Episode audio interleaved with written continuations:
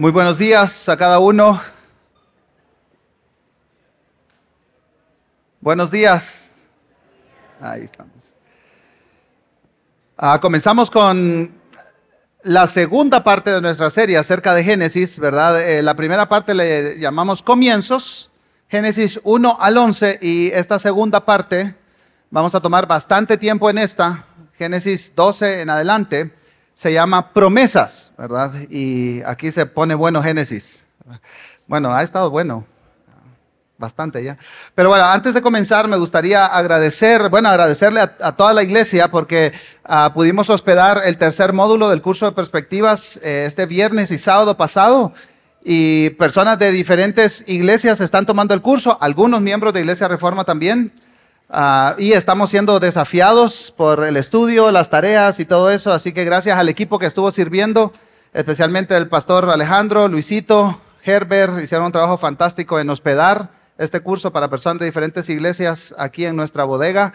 Y gracias a la iglesia también, porque a través de su generosidad podemos compartir con otros esto. Y a los que están estudiando perspectivas de Iglesia Reforma, ánimo, ánimo. Hay muchas tareas y muchas cosas que entregar, pero ánimo, eh, va a valer la pena el esfuerzo. Muy bien, varios escritores reflexionando en las escrituras de manera general, global, más amplia, han dividido la meta narrativa bíblica en cuatro grandes movimientos. Estos les han llamado creación, caída, redención y restauración. Así que desde enero que comenzamos a estudiar Génesis, hemos visto los dos primeros movimientos, que son creación en Génesis 1 y 2 y la caída, ¿verdad? Ahora, generalmente nosotros conectamos la caída con Génesis 3, porque claro, ahí inicia la caída, pero realmente hasta el capítulo 11 nosotros vamos a ver que el ser humano cae una y otra vez, una y otra vez, ¿verdad? Así que eh, Génesis 3 es la caída, Génesis 3 al 11 es la caidota, ¿verdad? No sé no sé cómo decirle, pero bueno, es, todo este, estos capítulos vemos la caída y, termina entonces con la torre de Babel, ¿verdad? La, la rebelión en su máxima expresión. Dios dice, llenen la tierra, nosotros no vamos a llenar la tierra y nos vamos a quedar acá. Y vamos a construir una torre para hacer famoso nuestro nombre. ¿verdad? Y no nos importa lo que dice Dios. Entonces el, ser humano, Génesis 3 al 11, en abierta rebeldía contra Dios. Ahora, entre el segundo movimiento, la caída, y el cuarto movimiento, que es la restauración de todas las cosas, aparece en Génesis 21 y, y 22, nosotros vamos a encontrar lo que se conoce como redención, que va desde Génesis 12 hasta Apocalipsis 20. Es la parte más amplia de toda la historia. Es la, narración de cómo Dios se ha propuesto redimir y reconciliar todas las cosas consigo en Cristo. Y por eso está el título ahí, la palabra redención. Ahora, vamos a comenzar a ver cómo entonces comienza este tercer movimiento que se le llama redención. Así que vamos a leer el pasaje que nos corresponde estudiar el día de hoy Génesis capítulo 12, versículos 1 al 9. Dice la palabra de Dios en el nombre del Padre, del Hijo, del Espíritu Santo. Y el Señor dijo a Abraham, vete de tu tierra, de entre tus parientes y de la casa de tu padre a la tierra que yo te mostraré. Haré de ti una nación grande y te bendeciré, engrandeceré tu nombre y serás bendición. Bendeciré a los que te bendigan, al que te maldiga maldeciré. En ti serán benditas todas las familias de la tierra. Entonces Abraham se fue tal como el Señor le había dicho y Lot se fue con él. Abraham tenía 75 años cuando salió de Harán. Abraham tomó a Sarai su mujer y a Lot su sobrino y todas sus posesiones que ellos habían acumulado y las personas que habían adquirido en Harán y salieron para ir a la tierra de Canaán y a la tierra de Canaán llegaron. Abraham atravesó el país hasta el lugar de Siquem, hasta la encina de More. Los cananeos habitaban entonces en esa tierra. El Señor se apareció a Abraham y le dijo, a tu descendencia daré esta tierra. Entonces Abraham edificó allí un altar al Señor que se le había aparecido. De ahí se trasladó hacia el monte al oriente de Betel y plantó su tienda, teniendo a Betel al occidente y Ai al oriente. Edificó allí un altar al Señor e invocó el nombre del Señor y Abraham siguió su camino continuando hacia el Negev. Génesis 12, 1 al 3, tiene una importancia vital a esta altura del relato bíblico. Ahora, noten cómo comienza el pasaje. Y el Señor dijo a Abraham. Parece un poco brusco este inicio, ¿verdad? Pero realmente es una continuación de todo lo que ha estado sucediendo hasta Génesis 11. El escritor quiere enfatizar que Dios sigue a cargo, Él sigue interviniendo en la historia humana a pesar de la caída. El mismo Dios que ha creado todo lo que existe, el mismo Dios que envió el diluvio como juicio a la humanidad, el mismo Dios que divide la humanidad en idiomas, es el mismo Dios que llama a este hombre. De todos estos pueblos que están divididos geográficamente y también lingüísticamente, ¿verdad? Como vimos en Génesis 10 y en Génesis 11, Dios selecciona a una persona de una familia específica, de un pueblo específico para lanzar su plan de redención. Así que podemos decir con absoluta seguridad que quien interviene no es un dios tribal, no es Moloch o Quemos, el dios de los moabitas, o Baal o Astoret de los cananeos. No, Dios es el creador del universo y este mismo Dios que crea los cielos y la tierra, llama a Abraham. Este mismo Dios tiene un plan para la redención, inicia este plan, redimiendo todo lo que se ha corrompido por el pecado. Así que Dios es el que interviene, pero ¿a quién llama? ¿A quién llama Dios? Abraham vivía en Ur de los Caldeos, Han ubicado eh, los estudiosos a Ur de los Caldeos al sureste de Bagdad. Hoy es Irak, lo que conocemos como Irak. Bueno, hay que irnos hasta el Golfo Pérsico, ahí cerca de Kuwait, donde comienza la península arábiga. Y ahí en esa esquinita, ahí vivía Abraham. Pero es interesante porque más adelante Josué, en el último capítulo, nos da un poco de trasfondo de Abraham. Miren conmigo Josué 24.2. Dice la palabra de Dios. Y Josué dijo a todo el pueblo, ya cuando habían entrado a poseer la tierra, etcétera, ¿no? Así dice el Señor, Dios de Israel, al otro lado del río habitaban antiguamente los padres de ustedes, es decir, Taré, padre de Abraham y de Nacor. ¿Y qué dice? Y servían a otros dioses. Entonces Dios llama a un hombre pagano de un pueblo politeísta y que vivía con Taré y su padre. Y también sabemos que Abraham tenía muchas riquezas, ¿verdad? Pero hay algo más con respecto a Abraham y Sara que llama mucho la atención. Vamos al final del capítulo 11, que nos introduce la genealogía de Taré, y ahí vamos a ver la anotación que hace el escritor. Miren conmigo Génesis 11, 29 y 30. Abraham y Nacor, el hermano de Abraham, tomaron para sí mujeres. El nombre de la mujer de Abraham era Sarai y el nombre de la mujer de Nacor, Milca, hija de Arán padre de Milca y de Isca. Pero Sarai era estéril y no tenía hijo. Abraham y Sarai no podían tener hijos. Ahora, en, estos tiempos es algo complejo, ¿verdad? En aquellos tiempos era una vergüenza profunda el no tener herencia, no, no tenían la bendición de Dios, ¿verdad? Pero más allá de la vergüenza social que ellos experimentaron, Dios llama a un matrimonio estéril, de una familia idólatra, de un pueblo pagano y politeísta, y les dice, yo voy a hacer de ustedes una gran nación para llevar a cabo mi misión. Ahora, humanamente esto tiene sentido. No, ¿verdad? No tiene ningún sentido esto. Ahora, no sé tú, pero yo me voy identificando mucho con Abraham y Sarai. Dios escoge personas improbables, para avanzar su plan y llevar a cabo su misión. Aún así, en medio de estas condiciones, Dios llama a este matrimonio improbable y les hace una promesa. Ahora vamos a enfocarnos en los primeros tres versículos del capítulo 12. Y al referirse a estos tres versículos, dice el doctor John Stott, estos son quizá los versículos más incluyentes de la Biblia. Y dice esta poderosa frase, todo el propósito de Dios está encerrado en ellos. Ahora veamos por qué el doctor Stott está tan convencido de esto. En estos versículos podemos ver tres cosas, un mandato, una promesa y bendición. ¿Cuál es el propósito de este mandato y esta promesa? Comencemos con el mandato. Miren conmigo Génesis 12.1.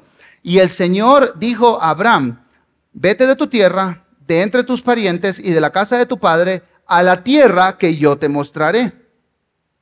El único mandato directo para Abraham es, deja la tierra, tu tierra y tus parientes. Todo lo demás, Dios se lo carga sobre sus hombros.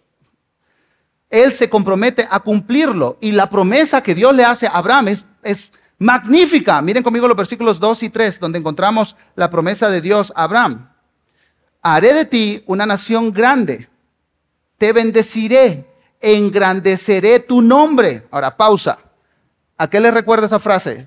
Engrandeceré tu nombre. ¿Qué sucedió en Babel? ¿Qué dijeron los constructores de Babel? Nosotros hagámonos un nombre. ¿Y qué le dice Dios a Abraham? No te preocupes, yo voy a hacer un nombre grande. La economía de Dios es diferente a la economía del mundo.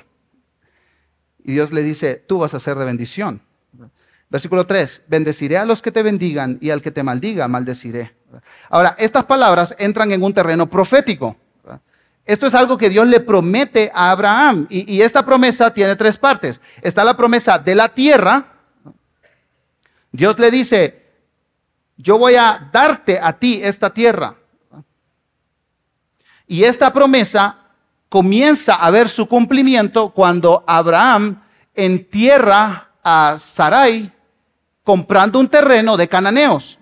Ahí es donde comienza a verse, pero eso va a aparecer más adelante, ¿verdad? Cuando muere Sarai. Ahora, la otra promesa es la promesa de familia. Que uno dice, bueno, está bien, el terreno lo entiendo, ¿verdad? La tierra lo entiendo, pero familia, a una mujer estéril tan avanzada en años. Esta promesa se va a comenzar a cumplir en Génesis 21, cuando nace Isaac. Ya vamos a llegar a eso unos cuantos domingos. Ahora, hay una tercera promesa y es la promesa de bendición. Ahora, como cuando estudiamos el Sermón del Monte, ¿verdad? Que hablamos mucho de esta idea de bendición y de florecimiento humano, este no es un concepto muy común en muchas culturas, especialmente en culturas occidentales, ¿verdad? Dicen estos escritores, hablando acerca del concepto de bendición, dice, dar o impartir una bendición es dotar a la persona o cosa bendecida con la potencia de vida para que florezca en una plenitud intencional. Dar una bendición hablada se consideraba una transacción de poder de vida y no una mera articulación de palabras, como la usamos hoy en día. Entonces, bendición no se refiere solamente a los regalos de Dios a sus criaturas. La bendición es Dios mismo dándose a su criatura y a su creación.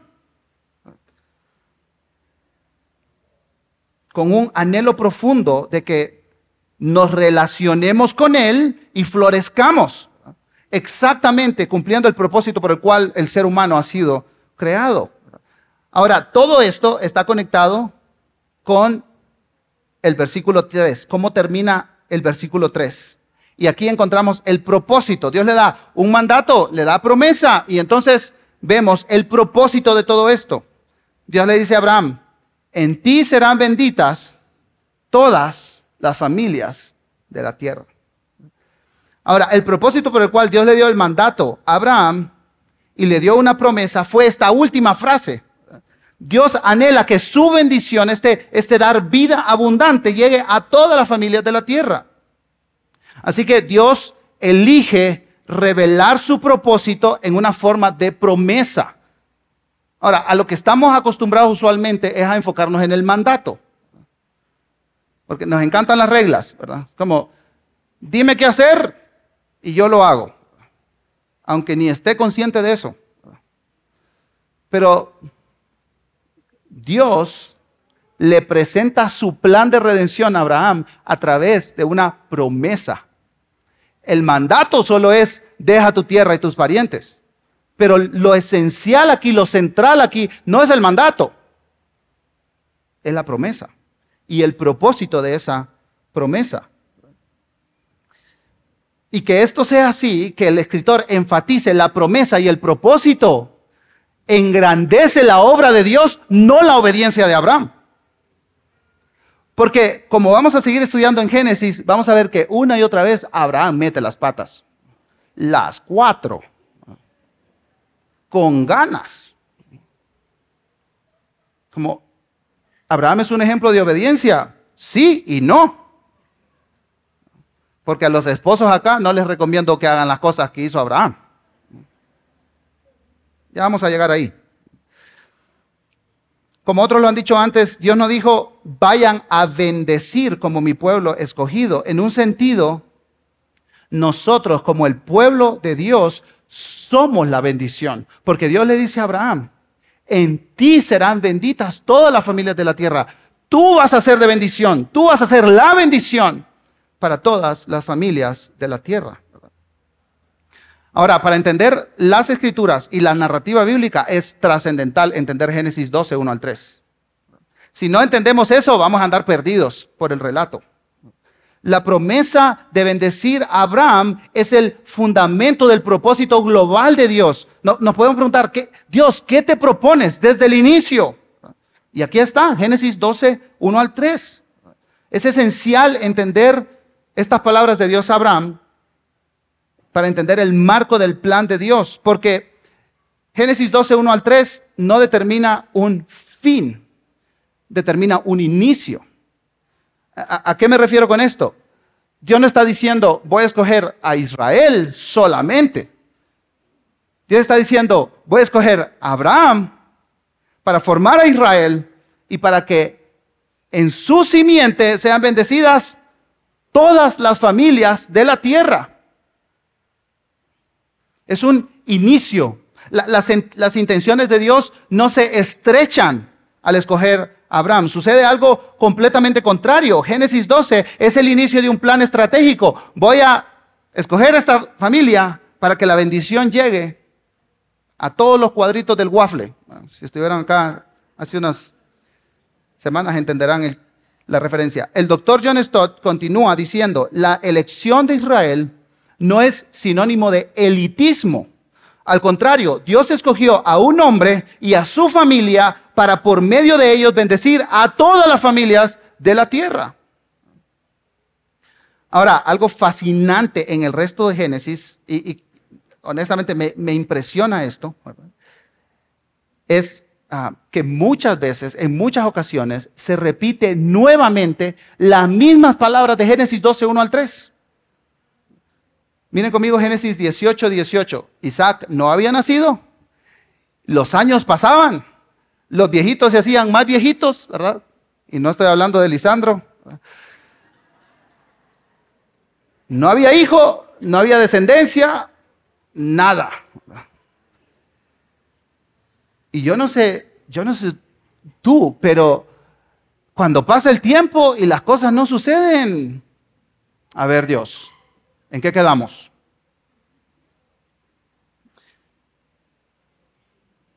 A esta altura habían sucedido dos cosas. En primer lugar, Dios había cambiado el nombre de Abraham a Abraham. Abraham significa Padre exaltado. Imagínate toda tu vida diciéndote la gente, Padre exaltado, y no puedes tener hijos. Y Dios le cambia el nombre y le dice, ya no te vas a llamar Abraham, te vas a llamar Abraham, que significa Padre de naciones. Dios, pero ni uno puedo tener. Y la otra cosa que había sucedido es que Sara había creado un plan B. Como yo no puedo tener hijos, te voy a dar a mi sierva Agar. Y había nacido Ismael. Una pareja llena de dudas. ¿De verdad Dios va a cumplir su promesa de hace años? ¿De hace décadas? No sé, pero no me la creo. Y miren lo que Dios le dice a Abraham en Génesis 18. Porque ciertamente Abraham llegará a ser una nación grande y poderosa. Y en él serán benditas, ¿qué cosa? Todas las naciones de la tierra. Otra vez, lo mismo que en Génesis 12.3. Vamos más adelante. Nace Isaac y Dios le dice, sacrifícalo. A ver, a ver, a ver. Dios, aquí está mi esperanza. Él obedece. Y después Dios le dice, de cierto te bendeciré grandemente y multiplicaré en gran manera tu descendencia, como las estrellas del cielo, como la arena a la orilla del mar, y tu descendencia poseerá la puerta de sus enemigos. En tu simiente serán bendecidas quienes? Todas las naciones de la tierra, porque tú has obedecido mi voz. Ahora, en cualquier película o serie, los actores principales, no me los mates. Y de repente Abraham y Sara mueren. Dice, bueno, aquí quedó toda la historia. Gracias por el hijo, gracias por los nietos, nos vemos. Pero no. Miren Génesis 26, 2 y 4. El Señor se le apareció a Isaac, el hijo de la promesa, y le dijo, no desciendas a Egipto, quédate en la tierra que yo te diré, reside en esta tierra y yo estaré contigo, te bendeciré, porque a ti y a tu descendencia daré todas estas tierras y confirmaré contigo el juramento que juré a tu padre Abraham. Multiplicaré tu descendencia como las estrellas del cielo y daré a tu descendencia todas estas tierras. ¿Y qué termina diciendo? En tu simiente serán bendecidas todas las naciones de la tierra. A esta altura nos tenemos que, preguntar si este es el plan de Dios. Yo creo que sí. Ahora, no se queda ahí con Isaac. Entra Jacob en la escena. Ahora, Jacob, ese sí era peso pesado. Su nombre significa usurpador o engañador. Fichita, Jacob. Y en Génesis 27 nosotros leemos que para obtener la bendición de su padre Isaac, Jacob trama un plan con su mamita querida, ¿verdad? Engaña a Isaac, recibe la bendición, Esaú llega y dice, te voy a matar. Cuando muera mi padre, yo te mato. Y Jacob dijo, me voy de acá. Jacob huye, en esa huida se queda dormido y tiene un sueño. Miren lo que dice Génesis 28. El Señor estaba de pie junto a él y dijo, yo soy el Señor, el Dios de tu padre Abraham y el Dios de Isaac. La tierra en la que estás acostado te la daré a ti y a tu descendencia. También tu descendencia será como el polvo de la tierra. Te extenderás hacia el occidente y hacia el oriente, hacia el norte y hacia el sur. Y en ti y en tu simiente serán bendecidas todas las familias de la tierra. Otra vez. Yo creo que sí, es el plan de Dios que su bendición llegue a todas las familias de la tierra. Y estas no son las únicas veces que aparece esto, ni en Génesis ni en las Escrituras. Ahora, cuando, cuando Jesús desarrolló su ministerio aquí, él decía, mi Padre, el Dios de Abraham, Isaac y Jacob. Y escuchen lo, interesante que dice este escritor.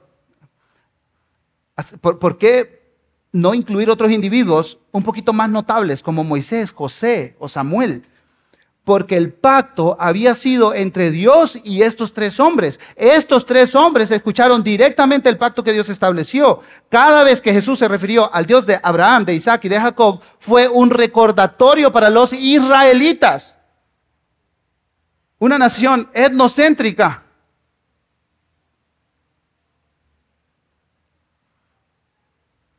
Estas personas fueron con las que Dios hizo el siguiente pacto. Yo te voy a bendecir y a través de ti todas las naciones serán bendecidas. Hermanos, esta frase aparece parafraseada en tanto en el Antiguo como en el Nuevo Testamento más de 200 veces.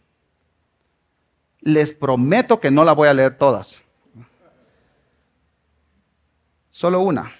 Gálatas 3:8. Pablo conecta aquí el Evangelio con Gálatas. La carta a los Gálatas es una carta contra el legalismo en la iglesia. Y, Pablo pone de ejemplo a Abraham de muchas formas en Gálatas. Es el, padre de la fe, antes de que hubiera ley. Abraham creyó y le fue contado por justicia. Todo eso está en Gálatas, ¿verdad? Pero miren lo que dice Gálatas 3.8. La escritura, previendo que Dios justificaría a los gentiles por la fe, anunció de antemano las buenas nuevas a Abraham, diciendo, en ti serán benditas todas las naciones. La nueva versión internacional dice que Dios anunció de antemano el Evangelio a Abraham. A ver, que alguien me explique. ¿Cómo así?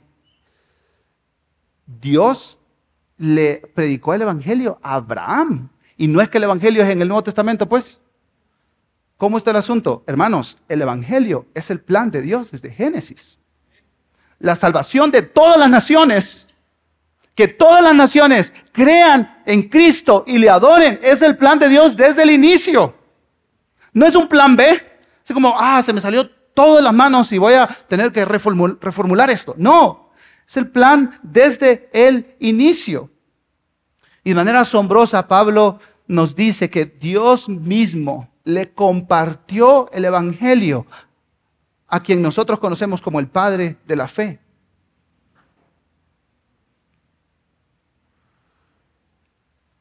Hermanos, la Biblia está centrada en Dios y en su misión, no en nosotros.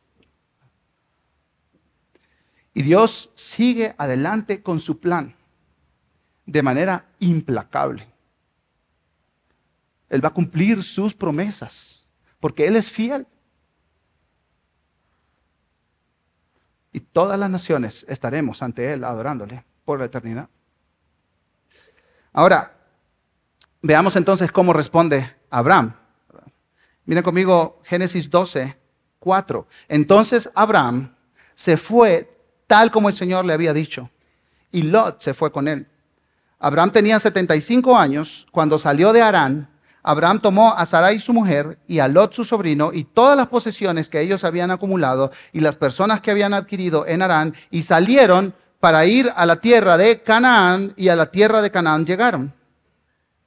Abraham atravesó el país hasta el lugar de Siquem, hasta la encina de More. Los cananeos habitaban entonces en esta tierra. Ahora, si tengo que confesarles algo, ¿verdad? A veces yo me he acercado a la Biblia y a estas historias como relatos sin conexión los unos con los otros, ¿verdad? Esta historia es mi favorita, hay otras que no tanto, ¿verdad? jueces, me los salto, cositas un poquito feas ahí. Hechos 5, ¿verdad? Ananías y Zafira, Señor, ¿y eso qué andaba? Y leo la Biblia como leía las fábulas de Sopo. ¿Sí saben quién es Esopo? ¿verdad? Por muchos años yo pensé que Sopo era una editorial, pero no. Un filósofo griego. A él se le conoce como el creador de, eh, género literario fábula. Las fábulas son historias cortas donde animalitos, principalmente animales, hablaban. Y al final de la fábula había una moraleja. La más famosa de Sopo es la liebre y la tortuga. ¿Sí se acuerdan de esa? Y la moraleja al final muchas veces el esfuerzo vence a la naturaleza descuidada de la liebre, ¿verdad? Porque la tortuga nunca se detuvo. Entonces, échale ganas. Y me acerco a las escrituras, como leía las fábulas de Sopo. Y me pregunto entonces, ah, ¿qué aprendo de esta historia para mi vida? En otras palabras, ¿cuál es la moraleja? Y por mucho tiempo terminaba de leer estos versículos en Génesis 12 y yo decía, Dios, yo quiero ser obediente como Abraham para que tú me bendigas como lo hiciste con él. No me dejo una tierra tan lejos, ¿verdad? Dame una aquí más cerquita. pero eso no está ni cerca de lo que pretendía el escritor. En primer lugar, la promesa precede a la obediencia. Y esto es súper importante, hermanos. Dios no le dijo a Abraham, obedéceme para que yo cumpla mi palabra. Obedéceme para que yo te bendiga. Nada de eso. Dios le dice, yo te voy a bendecir. Es mi promesa, a pesar de lo que tú hagas. Es mi promesa, es mi compromiso, es mi palabra y mi palabra la mantengo. Nosotros no obedecemos o damos o servimos o practicamos nuestras disciplinas espirituales para recibir algo a cambio. Hermanos, primero es la promesa, luego la obediencia. No al revés. Ahora, lo segundo importante a considerar, mire conmigo versículo 5 en su segunda parte, y salieron para ir a la tierra de Canaán y a la tierra de Canaán llegaron. Abraham atravesó el país hasta el lugar de Siquem, hasta la encina de More. Los cananeos habitaban entonces en esa tierra. ¿Ya, ya, percibieron qué es lo que está repitiendo el escritor aquí? Tres veces aparece Canaán. ¿Se acuerdan de Canaán? Tenemos que irnos a Génesis 9, los últimos versículos de Génesis 9. Noé maldice a Cam, ¿verdad? Noé maldice a Canaán por lo que Cam había hecho. Y, aquí, hay, aquí hay toda una conexión, porque el escritor tiene en mente al pueblo de Israel antes de entrar en la tierra prometida. Entonces menciona varios lugares que el pueblo de Israel tiene que conquistar al entrar en la tierra prometida.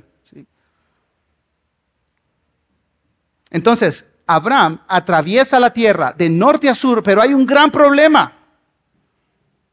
¿Cómo termina el versículo 6? Los cananeos habitaban la tierra. La tierra prometida no solo estaba habitada, sino que estaba contaminada por pueblos idólatras. Ahora, miren cómo termina nuestro pasaje. Génesis 12, 7 al 9. Dice la palabra de Dios, el Señor se apareció a Abraham y le dijo, a tu descendencia daré esta tierra. Entonces Abraham edificó allí un altar al Señor que se le había aparecido, de ahí se trasladó hacia el monte al oriente de Betel y plantó su tienda, teniendo a Betel al occidente y a Ai al oriente, edificó allí un altar al Señor e invocó el nombre del Señor. Y Abraham siguió su camino continuando hacia el Negev. Ahora, entre el versículo 1 y el versículo 7 había pasado un montonal de tiempo. Imagínense, Dios llama a Abraham, que vive en Ur de los Caldeos. Ahí donde, donde le dije, iniciando la península arábiga, el Golfo Pérsico, por ahí. Él tiene que caminar con un montón de mara y un montón de chivas. Tiene que ir, hoy, lo, conocemos como Irak, el sur de, sureste de Irak, ¿verdad? Ahí cerca de Kuwait. Tiene que ir hasta el norte de Siria, el sur de Turquía, donde está Arán. Y de ahí Dios le dice, baja hasta Canaán, que es la actual Israel, la Palestina. Entonces imagínense la gran vuelta que se dio Abraham. Como, a ver, Dios, ¿la promesa sigue o no sigue? ¿Cómo va el asunto? Y Dios intencionalmente se le aparece a Abraham. Abraham está en una tierra llena de pueblos idólatras, pueblos paganos, y Dios le dice, a tu descendencia yo le voy a dar esta tierra. Dios confirma a Abraham la promesa que le hizo un tiempo atrás. Y luego entonces vemos que Abraham responde. Promesa, obediencia, no al revés. Y Abraham entonces construye dos altares y dice el escritor que él comenzó a invocar el nombre del Señor, rodeado de pueblos paganos. Ahora, hermanos, me identifico mucho con Abraham y Sarai. Nuestra vida está llena de cosas complejas. Enfermedades, pruebas como esterilidad, conflictos relacionales, problemas graves de salud, problemas del día a día. Y, y Abraham y Sarai los vivieron. Y eso es algo fascinante que vamos a ver el resto de la serie. Era gente de carne y hueso, como nosotros, que recibió las promesas de Dios y se mantuvo firme en eso. Y hermanos, las promesas de Dios siguen vigentes a pesar de lo que estés experimentando. A pesar de lo que estés viviendo, las promesas de Dios siguen vigentes. De bendecir a todas las familias de la tierra en Cristo Jesús. La promesa de Cristo es para nosotros. Tú y yo aparecemos en Génesis 3.12. Bueno, 12.3 al revés todas las familias de la tierra, incluidos nosotros, siglos y siglos después, Dios ha cumplido al pie de la letra su promesa. Y nosotros, aquí reunidos, somos testimonio vivo de que Dios cumple su promesa. Ahora, como lo mencionamos, antes, Abraham construyó altares e invocó el nombre del Señor. Dice Juan Calvino al respecto, Abraham se esforzó tanto como pudo en dedicar a Dios cada parte de la tierra a la que tenía acceso y la perfumó con el olor de su fe. En otras palabras, hermanos, Abraham estaba reclamando la tierra para el reino de Dios. Ahora, entendemos que de este lado de la historia, el plan de Dios va mucho más allá de Canaán. El Señor todavía está interesado en bendecir a todas las familias de la tierra. ¿Y qué es lo que hace Jesús cuando vino? Pues Él se entiende en misión, en la misión de Dios. Él tiene relación con gentiles. Fue muy criticado por eso. Yo, yo, quiero dar mi bendición a la mujer samaritana en el pozo y a tantas otras personas con las que tuvo contacto, pero no, solo, no solamente eso. Antes de ascender, Dios le dice a sus discípulos, vayan, ¿a dónde? A todas las naciones, predicando el Evangelio, enseñando todas las cosas que les he mandado hacer, bautizándolos, y yo estaré con ustedes todos los días hasta el fin del mundo. Hermanos, no somos una iglesia con una misión particular porque somos pilas para eso. Hermanos, somos una iglesia en misión porque tenemos un Dios que tiene una misión. Dios está en misión y Dios llama a su iglesia a predicar el Evangelio a todas las naciones para establecer en todas las naciones el reino de Dios, para seguir adelante con la promesa de Génesis capítulo 12, versículos 1 al 3. Y eso es lo que Jesús les envió y les mandó a sus discípulos. Imagínense, hermanos, somos socios de Cristo en la proclamación del Evangelio que escuchó Abraham y así reclamar del enemigo a todas las naciones de la tierra. Yo quiero participar. Qué enorme privilegio, qué grandiosa y gloriosa misión. Vamos a ir al último movimiento. Ya vimos mucho de la redención, caída, creación, pero miren las palabras de Apocalipsis 22. Después de describir la nueva Jerusalén, dice Juan, el apóstol, después el ángel me mostró un río de agua viva, resplandeciente como el cristal, que salía del trono de Dios y del Cordero en medio de la calle de la ciudad, y a cada lado del río estaba el árbol de la vida. ¿Recuerdan el árbol de la vida? El huerto del Edén, Génesis capítulo 1 y 2, que produce 12 clases de fruto, dando su fruto cada mes. Y las hojas del árbol eran para sanidad de qué? De las naciones. Todas las naciones van a ser sanas. La presencia del Cordero y de Dios. Y dice el versículo 3, ya no habrá más maldición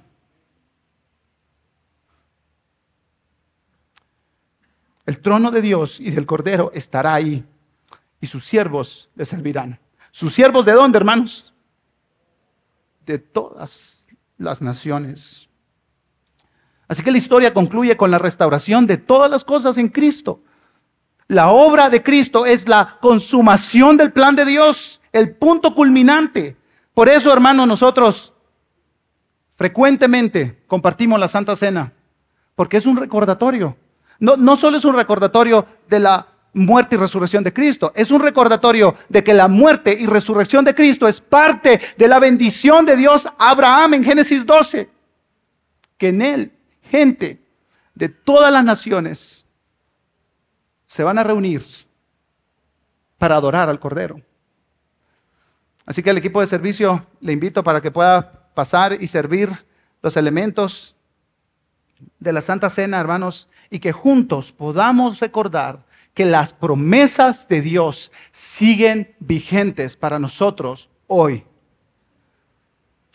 Y no sé, hermano, cuál es la prueba que tienes que experimentar en este momento. ¿Cuál es la promesa de Dios que tienes que recordar? Pero una cosa es segura, Dios cumple sus promesas. Amén. Dios cumple sus promesas siempre. Él es fiel. Él es fiel. Pueden servir, por favor, los elementos y mientras reciben el elemento, simplemente pregúntate,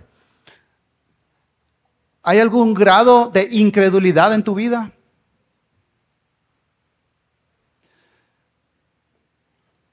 ¿No crees que Dios va a hacer lo que prometió hacer? Y simplemente confiesa tu incredulidad. Pídele perdón al Señor y dile, Señor, yo quiero confiar en ti. Yo quiero confiar en ti.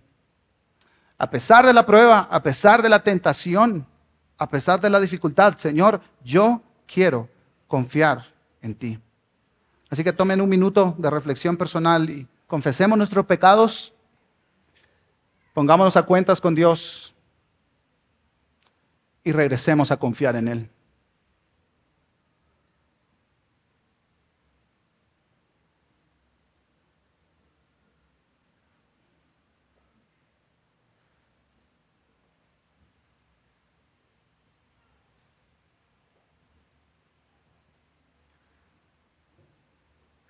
Que les invito a acompañarme a estar de pie, por favor para compartir juntos la cena del Señor. Esta es una cena familiar, no es solo para miembros de Iglesia Reforma, sino para todos aquellos quienes hemos puesto nuestra fe en Cristo, que es la promesa de Dios a Abraham. ¿Hay alguien que falta de los elementos? Todos tenemos. Dice la palabra de Dios, 1 Corintios 11, porque yo recibí del Señor lo mismo que les he enseñado, que el Señor Jesús, la noche en que fue entregado, tomó pan y después de dar gracias lo partió y dijo, esto es mi cuerpo, que es para ustedes. Hagan esto en memoria de mí. Compartamos el pan.